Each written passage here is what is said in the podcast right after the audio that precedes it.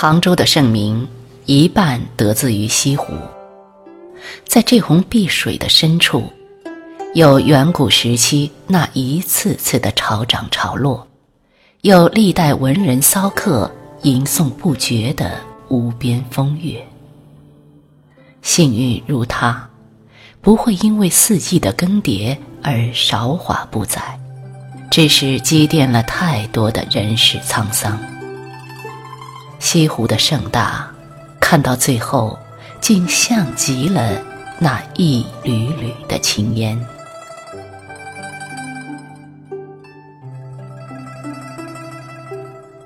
这无限的春光是要有人欣赏的。更何况是西湖的春天。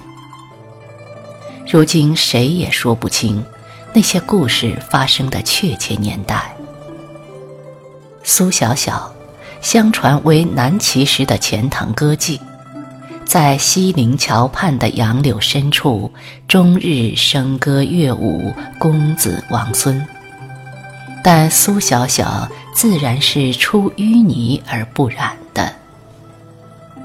和很多郎情妾意的故事一样，他也注定要遇上一位翩翩公子。于是，何处结同心，便在西林松柏下。这也许是这片风景第一次遭遇朦胧的爱情。它就仿佛是传统的湖岸边，枝头上那丝丝绿意。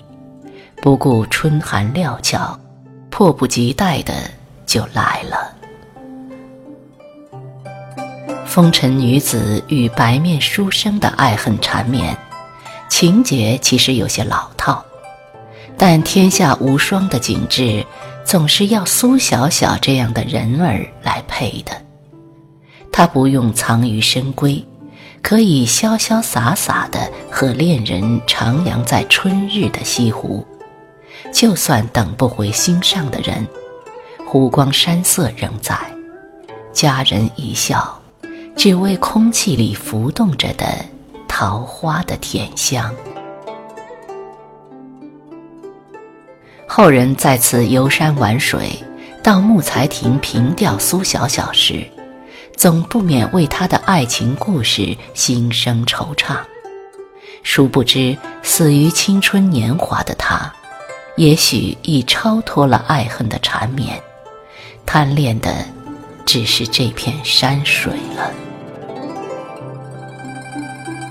西泠桥上落了一地的桃花，苏小小好像看见了又一个西湖的春天。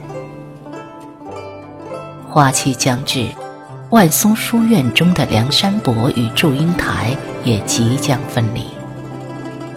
同窗三载，深情都融入在了笔墨纸砚里。应该也是在春天，那十八里路的依依惜别，祝英台袒露了她少女的心迹。一山一石，一树一花，见证了又一个爱情故事的发生。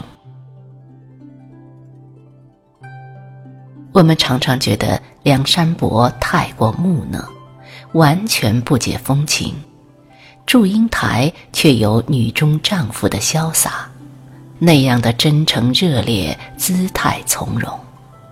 在他映衬之下的湖光山色，也要跟着生动几分。三载同窗，十八相送。《梁祝》故事里最美好的段落，是留给西湖的。春日里一片不能辜负的风景，还有一份不能辜负的古典爱情。